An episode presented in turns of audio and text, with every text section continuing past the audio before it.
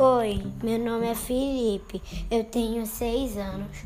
Hoje eu vou falar sobre a lenda do Curupira. Ele tem pés para trás. O Curupira mora dentro de uma árvore com um buracão na árvore. E ele é o guardião da floresta. Quando os, uma pessoa quer maltratar a floresta, ele vai com seus pezinhos para trás, enganando a pessoa, porque ele vai, mas ele vai pro outro lado da trilha, porque ele tem os pezinhos lá atrás.